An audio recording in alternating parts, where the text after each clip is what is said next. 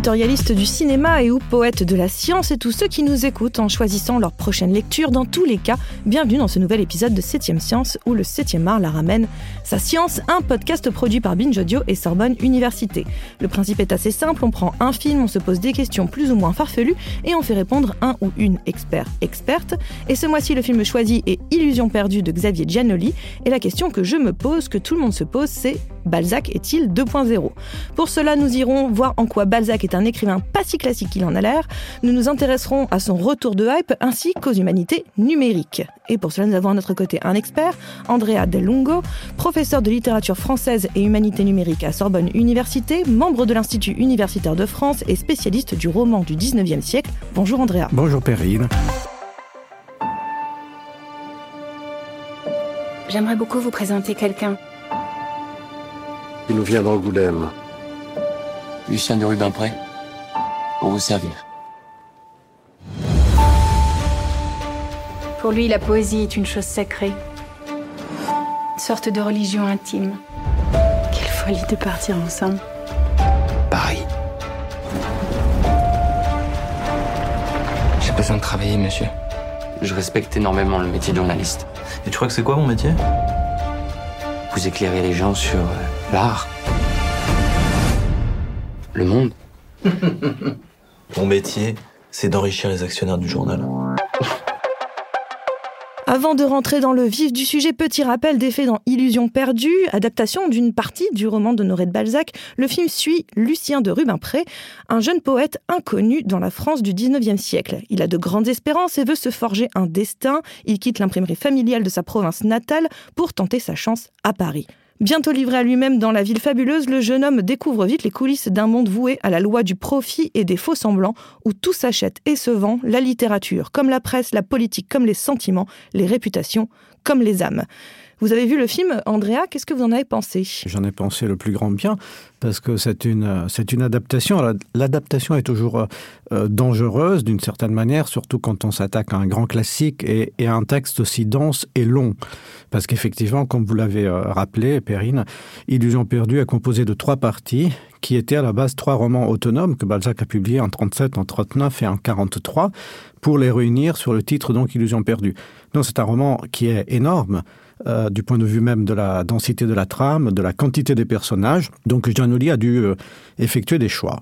Des choix parfois parfois difficiles parce qu'il y a un bon nombre de personnages qui ont été sacrifiés tout bonnement euh, y compris le grand écrivain de la comédie humaine d'Arthez qui est un personnage pur hein, contrairement je dirais à tous les autres. Et euh, l'histoire a été resserrée autour de la partie centrale donc l'aventure de Lucien de Rebonpré à Paris Ben moi j'en pense le plus grand bien parce que j'ai aimé ce film tout simplement voilà. Un plaisir de spectateur en tout cas. Voilà c'est un plaisir de spectateur tout d'abord. Et, euh, et je pense que euh, Giannoli a bien montré effectivement l'actualité de Balzac. Parce que bon il a repris euh, l'histoire. Il n'a pas vraiment repris le texte balzacien. Je pense qu'il a bien fait parce que bien évidemment c'est un scénario nouveau qu'il faut écrire quand on fait même une, une adaptation. Et euh, ce faisant il a vraiment trouvé la manière d'actualiser ce texte autour de quelques questions qui nous interrogent aujourd'hui. Au moment où on fait ce podcast, le film est sorti en octobre 2021. Et là, il est nommé pour 15 Césars. C'est un record de nomination pour un film de tous les temps. Aucun film n'a été nommé euh, autant. Euh, et il a fait près de 900 000 entrées. Donc c'est quand même un, un succès aussi euh, populaire. À votre avis, comme vous l'avez déjà un petit peu évoqué, pourquoi l'histoire de Lucien de Rubempré elle a autant de résonance actuellement. Alors pour plusieurs raisons, je dirais euh, les plus évidentes sont des raisons sociales, c'est-à-dire que L'histoire se déroule dans une société qui est celle de, la restauration, à vrai dire. Ce n'est pas l'époque de la parution du roman. L'histoire se déroule entre 1821 et 22, donc euh, une vingtaine d'années euh, avant le, moment de l'écriture du, roman. Mais c'est une époque qui euh, résonne avec la nôtre, notamment sur bah, le pouvoir de la presse, bien évidemment. C'est le moment de la naissance des journaux à grande diffusion. Et Balzac tout de suite est très attentif à ce nouveau phénomène euh, médiatique, mais aussi la naissance de la publicité. L'une des premières images que, que l'on voit dans le film au moment où euh, Lucien arrive à Paris, c'est les réclames, comme le dit le texte, avec un mot un peu, un peu désuet, donc, euh, donc les affiches qui font la promotion de produits de beauté. On va le retrouver après aussi dans le journal pour faire montrer que le journal articule la vision euh, bah, de, de, des événements, euh, les nouvelles, euh, les commentaires, mais aussi euh, enfin, les textes littéraires, parce que le journal publie aussi des romans feuilletons, mais aussi donc la publicité qui faisait euh, son, son entrée et qui déterminait donc la naissance, comment dire, simultanée de l'ère médiatique, comme on l'appelle, l'ère la, du pouvoir des, des médias, mais aussi l'ère de la publicité donc la société de consommation. D'une certaine manière, Balzac est un écrivain qui, euh, enfin même pas d'une certaine manière, Balzac est un écrivain qui analyse les premiers développements de la société, euh, on peut dire capitaliste, hein, du système capitaliste, autour de cette double focale sur le pouvoir de la presse et la naissance de la société de consommation. Et en cela, c'est très actuel parce que nous sommes toujours, malgré euh, deux siècles, euh, deux siècles plus tard, nous sommes toujours dans, dans le cadre social qui est celui que Balzac décrivait. Alors, d'un certain point de vue, c'est un peu désespérant, mais bon. ça n'a pas beaucoup changé. Et le deuxième élément, c'est un élément psychologique, c'est-à-dire que Euh, et c'est autour du personnage que cela se joue. Euh, le personnage de Lucien Durbanpré est un personnage d'ambitieux, c'est même l'un des, des, des exemples de l'incarnation de cette volonté psychologique euh, chez les personnages balsaciens qui montent d'Angoulême euh, avec son, ses poèmes euh, un peu ridicules on le comprend quand même un dans, cucu, ouais. voilà exactement dans, dans, dans la poche croyant être un grand poète parce que à Angoulême il avait un certain succès dans les cercles aristocratiques de la ville et euh, il arrive à Paris il doit faire son apprentissage son apprentissage qui est aussi euh, un apprentissage de la corruption bien évidemment de la corruption, de mœurs mais aussi de la corruption euh, morale. Et, ce personnage d'ambitieux sera dans le roman comme dans le film ruiné par une ambition suprême qui est celle de retrouver enfin d'avoir un nom noble de retrouver de pouvoir porter le nom de la mère qui est un nom noble et donc de sortir de la classe sociale euh, auquel il est euh, entre guillemets condamné et, et ce point là n'est plus de son époque Pour le reste, il apprend parfaitement, il devient le meilleur journaliste, il arrive à RNT ou euh, à louer sans aucun problème. Il a le ce grand succès euh, il devient aussi euh, ben, riche à un moment. Ensuite bon il dépense tout et, et il, il se ruine. il les, comment dire les, les doigts qui lui brûlent. Enfin, l'argent lui brûle les doigts quoi. voilà absolument. Euh, mais sur ce point il, il arrive parce que la société de son temps permettait ce genre d'ascension sociale ce genre de réussite. En revanche acquérir un nom noble n'est plus de son temps c'est une c'est une lubie d'ancien régime. C'est quelque chose qui renvoie à une société qui n'est plus. Et sur ce point là précisément il échoue au moins dans illusion perdue ensuite illusion perdue dans le texte balsacien à une suite qui est splendeur et misère des courtisanes. Et là euh, lucien va pouvoir récupérer son sa, sa noblesse euh, présumé. Son titre, en tout cas, de, de Rubin Trève, justement. Oui. Mais euh, ce qui est intéressant, c'est que même cette histoire de titre, c'est assez, euh, assez contemporain, euh, en vrai, puisqu'on parle aussi... Donc, c'est un personnage, vous l'avez dit, qui part de sa province pour aller à Paris, et aussi qui veut changer de statut social. Et on parle beaucoup, notamment, de, de transfuge de classe. C'est un mot qui, qui existe beaucoup de, de nos jours. Est-ce que, en fait, Lucien de Rubempré, c'est un des premiers à vraiment évoquer cette idée de, de vouloir être un transfuge de classe, de changer comme ça de, de de statut social. Absolument. C'est, je dirais, le sens même du roman balsacien dans son ensemble, c'est d'analyser la société de son temps avec des critères qui sont des critères sociologiques. Je dis sociologique avant la lettre parce que la discipline de la sociologie n'existait pas encore. Du temps de Balzac, même le mot sociologie a été utilisé pour la première fois en 1839 par Auguste Comte. Euh, mais Balzac euh, établit des critères présociologiques pour euh, définir les classes d'appartenance des, individus, donc des personnages de la comédie humaine. Et au début de la Fiosiodore, par exemple, il fait un, une très longue digression de 15 pages où il ne se passe rien, l'histoire ne commence pas, mais Balzac analyse les différentes sphères de la vie parisienne à partir du plus bas, c'est-à-dire les ouvriers, jusqu'au plus haut, les aristocrates. Et il nous dit dans ce, dans ce texte qui est bon, le début d'un roman, mais qui est paradigmatique pour l'ensemble de la comédie humaine, que le passage d'une sphère, c'est-à-dire d'une classe à l'autre, est permis, c'est-à-dire qu'on peut monter dans l'échelle sociale, ce qui veut dire qu'on peut aussi descendre, mais enfin, plus, plus généralement, à l'époque, euh, on montait. Donc il y a un principe de réussite qui vient euh, remplacer dans la société le principe de naissance qui était celui de l'ancienne aristocratie. Euh, avant euh, la Révolution, on était noble de naissance, donc on appartenait à l'élite, à la classe dominante de fait par, ses propres origines la société de 1830 euh, et, après, qu'analyse Balzac, ou 1820 dans Illusion perdue, cette société permet donc le passage d'une classe à l'autre. Permet le passage d'une classe à l'autre, mais dans ce même texte, La fille aux d'or, Balzac nous dit que toutes les classes sont dominées par deux passions, c'est-à-dire euh, euh, l'or et le plaisir. Donc la, richesse, la, jouissance matérielle et le plaisir, donc la jouissance physique. Voilà ce qui détermine les, les êtres humains à tous les niveaux. Donc en fait, le classement social est un classement apparent parce qu'ensuite, d'un point de vue moral, toute la société parisienne est corrompue à n'importe quel niveau. Donc certes, il y a une ascension possible, mais cette ascension est un peu comme celle de Lucien, une ascension vers le, le plus euh, condamnable moralement, donc vers une corruption. Donc on, on s'élève peut-être financièrement, mais on, se, on ne s'élève pas moralement en tout oui. cas. On s'élève financièrement et on se lève aussi du point de vue de ce que Bourdieu appelle le capital culturel. Parce qu'il n'y a pas que le capital économique, il y a aussi un ensemble de pratiques, de comportements qui qui distingue précisément les classes euh, dominantes et c'est ce que Lucien apprend à Paris parce que son entrée dans la société parisienne est catastrophique parce oui. qu'il ne partage pas les codes. Ah, et donc cette histoire de code c'est marrant vraiment on reprend beaucoup de choses de, de, des termes qu'on entend de, de nos jours l'idée de ne pas avoir les codes euh, c'est quelque chose qu'on entend aussi énormément euh, là au 21e siècle comme quoi il avait vraiment un, un, un très bon oeil ce, ce, ce, ce Balzac euh, mais à votre avis comment Balzac lui était-il un, un si fin observateur de son époque? Qu'est-ce qui faisait qu'il avait cette capacité presque bah de, voilà à la fois d'observation mais aussi de clairvoyance. C'est je dirais le, propre du du romancier.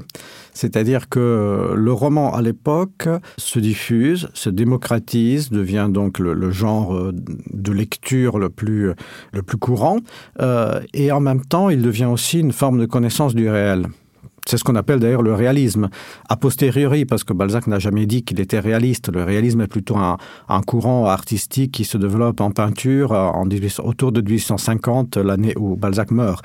Donc il ne s'est jamais revendiqué du réalisme, mais a posteriori on l'a rangé dans, dans, ce, dans ce courant au 19e siècle dont le fondement est précisément l'analyse du réel. Le réalisme n'est pas de reproduire fidèlement bêtement platement le réel mais de l'analyser pour en comprendre tous les tous les mécanismes.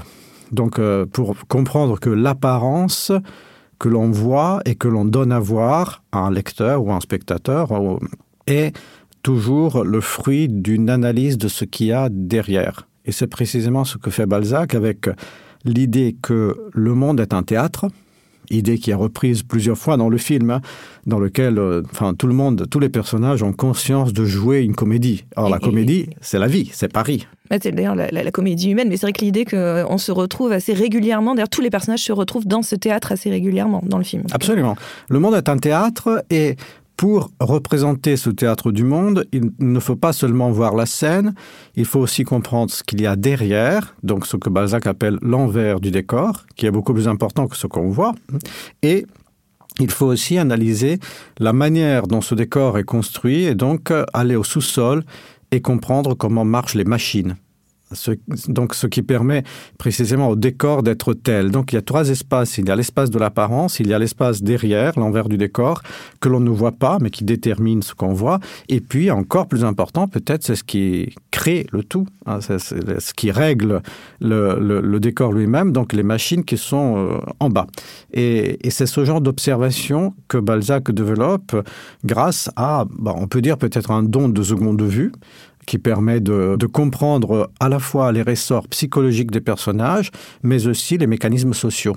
Parce que c'est toujours cette euh, enfin la force de ce romancier est précisément dans cette articulation du subjectif et du collectif de l'individuel donc la capacité de analyser les fibres du cœur de, des personnages et hum, des mécanismes mentaux aussi, mais en même temps de les projeter toujours dans un cadre social et donc d'être très attentif à ces, nouveaux, à ces nouvelles règles, à ce nouveau code de, de la société.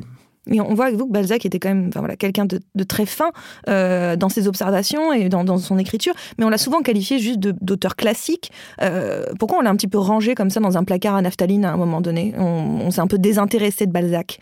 C'était faut le lire parce que c'est un classique, mais au, au bout du compte, on trouvait ça un peu chiant. Oui, c'est une manière de voir les choses. Oui, non, mais vous avez raison.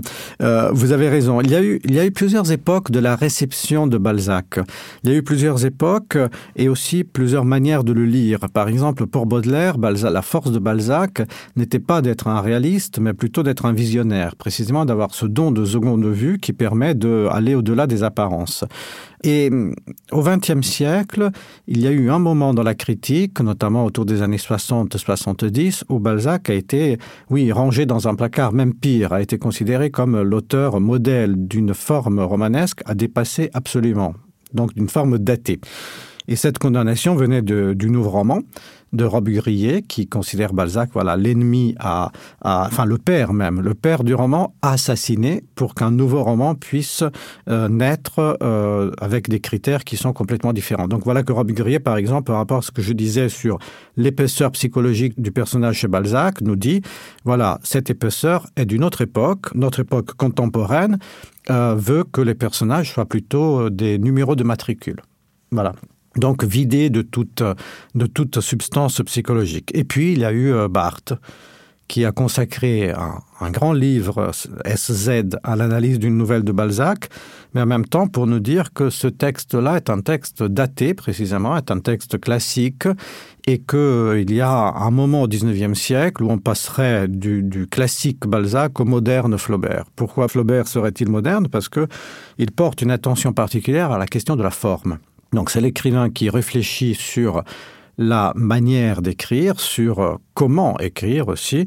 Et contrairement à Balzac qui était vu comme un gratteur de pages qui remplissait euh, très facilement des, des colonnes de, journaux ou des volumes entiers avec une plume facile et donc qui a écrit 91 euh, textes plus ou moins longs qui composent la comédie humaine. Donc ce clivage Balzac contre Flaubert a été un peu euh, accepté par la critique suite aux réflexions de Barthes Et il est, je pense, remis en question aujourd'hui, où on se rend compte que ce Balzac classique est capable de, de voir aussi notre, notre modernité.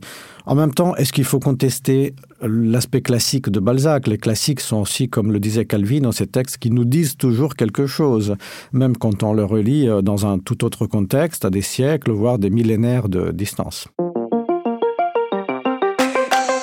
Rien qu'au cinéma, j'ai compté plus d'une soixantaine d'adaptations euh, de Balzac en fait. La plus vieille étant euh, datant de 1906 euh, c'est Alice Guy qui a euh, réalisé la marâtre qui était adaptée de la cousine bête.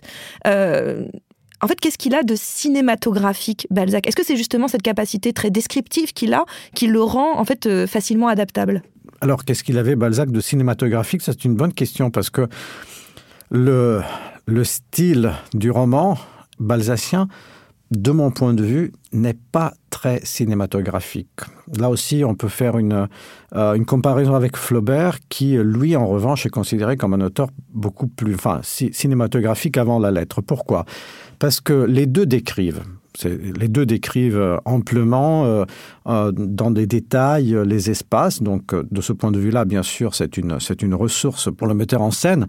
En même temps, Balzac euh, porte un jugement porte un jugement sur ce qu'il décrit, porte un jugement sur les personnages, je dis Balzac, mais il faudrait dire le narrateur balzacien, donc celui qui raconte l'histoire, porte un jugement sur l'espace, sur le temps, sur les personnages, sur l'histoire qu'il est en train de raconter, parfois un jugement moral, comme je vous l'ai dit au début de la fiose d'or, voilà, c'est de fustiger ses passions, l'or et le plaisir qui déterminent la vie des Parisiens. Alors, avec Flaubert, on entre dans une nouvelle forme de réalisme qu'on appelle le réalisme objectif, c'est-à-dire un texte qui donne tout simplement à voir le réel sans commentaire de la part du narrateur. Donc le narrateur flaubertien ne commente ni les aventures des personnages, il ne dit jamais si Emma Bovary est fautive ou pas d'avoir euh, pris des amants. Euh, donc il n'y a aucun commentaire, tout est laissé à, à, à l'interprétation du lecteur. Et donc ce, roman qui est ce roman flaubertien est plus visuel que le roman balzacien, qui est un roman plus discursif, on va dire, parce que il y a un commentaire euh, incessant de la part du narrateur. Alors, Giannoli, par exemple, intègre ce discours de commentaire dans la voix off, enfin, grâce à la voix off, euh, qui est très présente dans ce film, qui nous fait entendre par bribes et par, par morceaux le texte balzacien, avec son caractère aussi précisément à la fois explicatif, les journaux de l'époque, quels étaient les, voilà, les petits journaux, que, euh, quels étaient les, les caractéristiques de cette nouvelle presse, mais aussi parfois morale, parce qu'il y a des réflexions sur la corruption de mœurs et aussi des réflexions qui entrent en résonance avec notre actualité, comme cette histoire d'avoir un banquier comme Premier ministre. Pourquoi vous, vous vous êtes particulièrement euh, intéressé à, à Balzac? Dans la carrière d'un chercheur, qui euh, à la base a été un lecteur, il y a des parties aussi de hasard. Euh, donc euh, quand, j'étais à l'université, j'étais un grand lecteur de romans du XXe siècle, à vrai dire. Et puis peu à peu, j'ai remonté dans le temps euh, avec peut-être la curiosité de voir d'où venait l'intérêt de ce que j'étais en train de lire. Finalement, je me suis arrêté à Balzac parce que j'y ai trouvé un univers avec euh, avec euh, énormément de précisément d'idées à développer pour comprendre la société euh, la société contemporaine. Donc euh, je me suis arrêté à, à ce grand auteur qui est bon, tellement immense dans sa production qu'on peut y passer effectivement euh, toute une vie. Donc, Ça va, il a, il a écrit, oui. il a beaucoup écrit et en même temps, il a bien soigné quand même son, son style parce que c'est une légende de dire que Flaubert écrivait bien et passait une semaine sur une phrase et en revanche, Balzac remplissait des pages sans, sans se soucier finalement du style parce que c'est un écrivain qui a énormément corrigé ces textes. Donc il est vrai qu'il écrivait peut-être de manière un peu rapide. Le premier jet manuscrit est un, est un jeu d'une écriture très très rapide et peu corrigé finalement, alors que le manuscrit de Flaubert est un, présente énormément de corrections. Mais ensuite, au fil des, éditions successives, Balzac se relisait et, euh, ajustait toujours son texte euh, en quête d'une euh, enquête d'un style finalement d'un souffle même d'un rythme parfois. Donc c'est des choses qu'on ne dit pas assez à propos de, cet écrivain. Cela pour vous dire que j'ai trouvé chez balzac non seulement cette mine d'idées pour déchiffrer la société contemporaine mais aussi mais aussi j'y ai trouvé un grand intérêt en termes vraiment d'analyse littéraire justement on va en parler de cette analyse littéraire et euh, de des, des humanités numériques parce que c'est ce que vous vous enseignez par ailleurs donc les humanités numériques. Est-ce que vous pouvez m'expliquer juste en quelques mots, c'est quoi les humanités numériques? Vous avez bien raison de le demander parce que c'est un, un syntagme, on va dire, donc une expression humanité numérique que l'on connaît désormais dans, dans, la recherche à l'université, mais qui est beaucoup moins euh, utilisée euh, et moins connue euh, parce que c'est une traduction de l'anglais déjà, c'est Digital Humanities, que l'on traduit en français par humanité numérique. Et en fait, c'est une discipline transversale, les humanités numériques. C'est une discipline transversale qui, euh, notamment dans l'enseignement universitaire et dans la recherche, euh, analyse l'impact et aussi les apports du numérique dans les disciplines des sciences humaines. Donc ce qu'on appelle les humanités. Alors humanité là aussi c'est un peu un, anglicisme. Donc l'humanité à la base c'est les lettres et surtout les, les lettres anciennes donc les études sur l'antiquité. Et dans une dans une acception un peu plus vaste euh, ce terme d'humanité recouvre désormais ce qu'on appelle aussi les sciences humaines, donc littérature, philosophie, euh, art essentiellement. Et dans ces domaines, euh, l'apport du numérique euh, n'était pas spécialement important.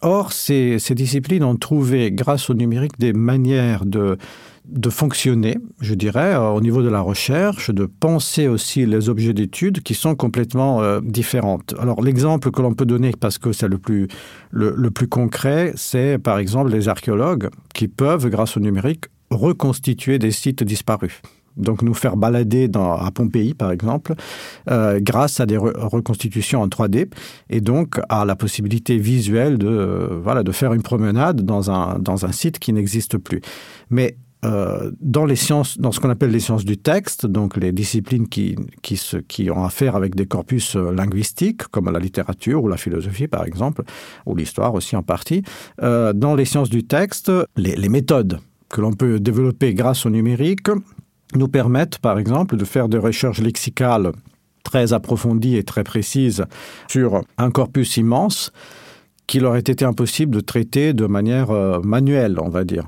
Euh, donc, par exemple, les historiens de la langue peuvent bénéficier de statistiques sur euh, l'usage, la fréquence de tel ou tel mot.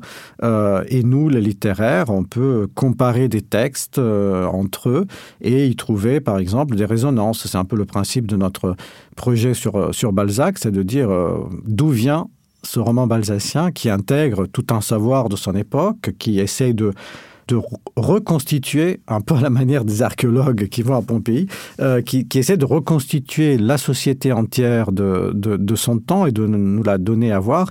Est-ce que Balzac s'est inspiré à d'autres écrivains? Est-ce que Balzac s'est inspiré à des, à des philosophes? Est-ce qu'il a intégré un, savoir euh, scientifique dans son œuvre? Et pour ce faire, grâce aux méthodes des humanités numériques, grâce à des logiciels qui travaillent sur les textes, on peut chercher d'où vient telle ou telle phrase de Balzac. Est-ce qu'elle a été utilisée par un autre écrivain? Est-ce qu est que Balzac cite? Est-ce que Balzac s'inspire? Balzac, je dis Balzac, mais ça peut être n'importe quel autre, quel autre écrivain. Donc c'est une réflexion autour de ce qu'on appelle aussi l'intertextualité. Pensez qu'un texte, même, même une œuvre sublime n'est jamais le simple euh, produit du génie de l'auteur, elle vient aussi d'un contexte culturel, d'une histoire de la littérature, mais d'une histoire des textes, et donc euh, souvent c'est une forme de réécriture. Et c'est ce qu'on cherche sur Balzac. Alors les humanités numériques permettent ce genre d'interrogation grâce à un apport interdisciplinaire dans lequel les littéraires travaillent avec ben, les linguistes, souvent les historiens de la langue ou ceux qui savent traiter le corpus linguistique et bien évidemment les informaticiens.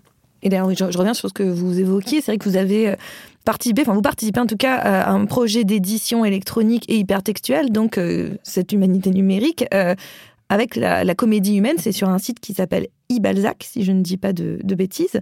Ah non, c'est exact. C'est ça. Donc, euh, ah oui, d'ailleurs, juste pour rappel, voilà, la comédie humaine, hein, euh, c'est le titre sous lequel Honoré de Balzac donc a regroupé un ensemble de plus de 90 ouvrages, euh, romans, nouvelles, contes, essais, dont Illusion perdue, dont par exemple Le Père Goriot ou Les Chouans. Enfin voilà, on a vraiment, euh, c'est euh, très large, il y a vraiment beaucoup, beaucoup de textes. Et donc, comment ça se présente sur ce site-là? C'est-à-dire qu'on peut comparer, vous parliez de, de Balzac qui fait des corrections, on peut comparer les différentes éditions entre elles, c'est ça? L'apport fondamental de ce site est aussi précisément de donner à lire euh, toutes les versions publiées et corrigées par Balzac pendant sa vie de ces textes. Donc euh, on a souvent euh, 3, 4, 5 versions pour des textes dont Balzac publiait une première version par exemple en 1830, puis lors d'une réédition il y avait des corrections, puis lors de l'édition Furne, donc de l'ensemble de la comédie humaine, encore des corrections, et puis sur son exemplaire personnel, encore des corrections. Donc il y a souvent quatre euh, états de texte successifs. Euh, il y en a même euh, 9 ou 10 pour la peau de chagrin, enfin 9 plus des fragments, donc euh, on peut dire 10 pour la peau de chagrin. Et parfois, entre la première et la dernière édition, les différences sont très importantes. Il y a deux apports dans cette lecture. Le premier, c'est de voir comment l'écrivain travaillait, donc euh, entrer un peu dans la fabrique de l'œuvre. Voilà comment un classique, hein, à partir de, la première édition de son texte, la modifie pour ab aboutir à une dernière édition qui est différente. Bon, à terme, on voudrait aussi intégrer les manuscrits pour avoir vraiment un, un panorama complet de la création balsacienne.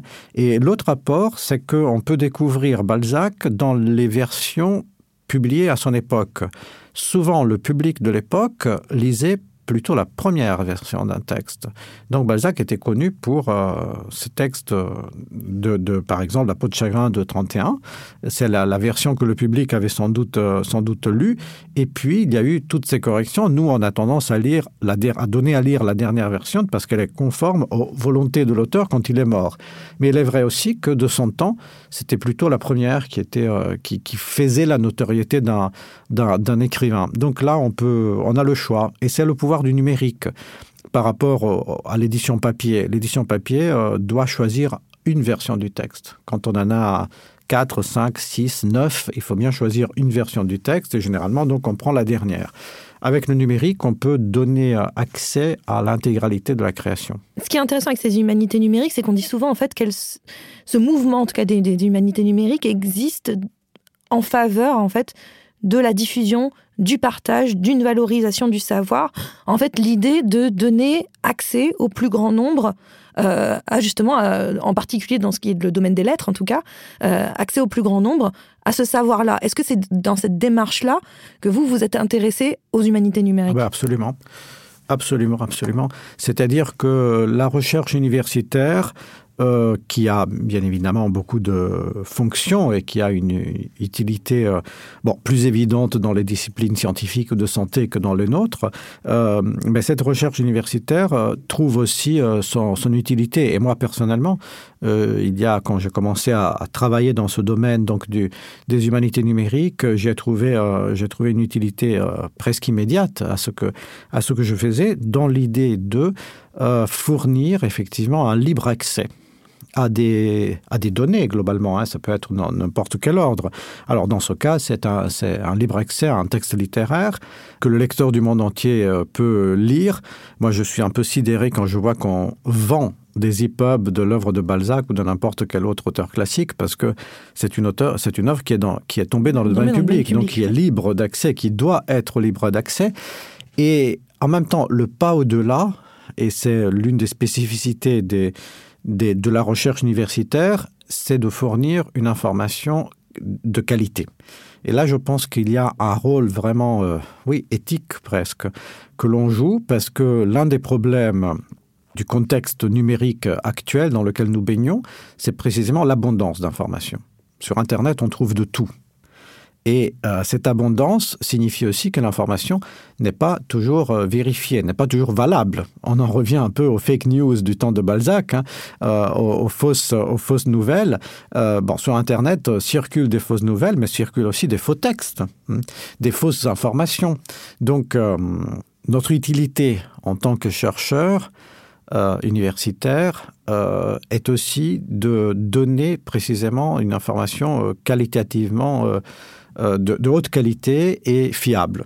Donc dans le cas des textes littéraires, de respecter le texte euh, tel qu'il est, parce que quand on tape euh, voilà, Balzac, illusion perdue dans, dans, dans Internet, on peut trouver n'importe quel genre de texte, de textes qui sont fautifs, qui sont corrompus. Donc voilà, l'information n'est plus, euh, plus correcte. Et là, les humanités numériques permettent effectivement d'aborder aussi ce problème, celui non seulement de la diffusion de l'information, mais donc en libre accès, mais aussi d'une information de qualité et vérifiée. Donc, et de là où on apprend aussi que Balzac avait anticipé les fake news, comme quoi il a vraiment tout vu ce Balzac. Merci euh, Andrea, mais avant de vous laisser, moi je vous ai imposé de voir euh, Illusion perdue, mais euh, j'aimerais bien savoir si vous, vous aviez... Vous. Ah, en plus vous l'aviez déjà vu. Si vous aviez un, un film à me, à me recommander, alors pas forcément lié à Balzac, vous n'êtes pas obligé, même si on a vu qu'il y avait le choix, mais un film de votre goût que vous voudriez recommander à ceux qui vous écoutent. J'ai un petit palmarès personnel, mais c'est des films qui sont... Qui sont anciens. Il n'y a, a pas de date, hein, euh, tout va très bien. Bon, ce que, bon, là aussi, c'est juste une réaction de spectateur. Donc, c'est un peu les films qui m'ont marqué dans, dans, dans mes, mes visions cinématographiques. C'est très différent parce que je suis très hétérogène, comme dans les goûts littéraires d'ailleurs. Donc, le premier a été, euh, a été Le miroir de Tarkovsky pour l'image. Euh, le deuxième, vous allez voir, ça n'a strictement rien à voir, c'est Pulp Fiction de Tarantino. Ah mais euh, visuellement, c'est aussi euh, quelque chose, hein. c'est un autre travail de l'image. Absolument, c'est notre travail de l'image. Et puis j'étais dans une période voilà, de réflexion autour de la déstructuration, le postmodernisme, donc ça entrait parfaitement en résonance. Et puis, euh, et puis le, plus, enfin, le, le plus convenu peut-être, c'est Retour vers le futur, que j'ai vu récemment. C'est ça, alors que c'est parfaitement de mon époque, parce que je pense que la, le, le premier est de 85, donc euh, j'avais 18 ans, mais je ne l'avais pas vu à l'époque, et là, je, l'ai redécouvert. Alors là, c'est vraiment pour le plaisir de l'histoire. Ah puis c'est une, enfin, de mon point de vue, c'est une merveille absolue. Donc euh, c'est un très très grand film. Mais comme quoi, c'est intéressant de voir comment des films peuvent marquer à des âges différents et pour des raisons différentes euh, et comment ils font écho en nous. En tout cas, merci beaucoup euh, Andrea Del Lungo d'être venu nous donner des nouvelles de Balzac. Septième Science, c'est fini pour aujourd'hui, mais on se retrouve dans un mois pour un nouvel épisode de ce podcast produit par Binge Audio et Sorbonne Université. En attendant, vous êtes parés pour briller dans les dîners.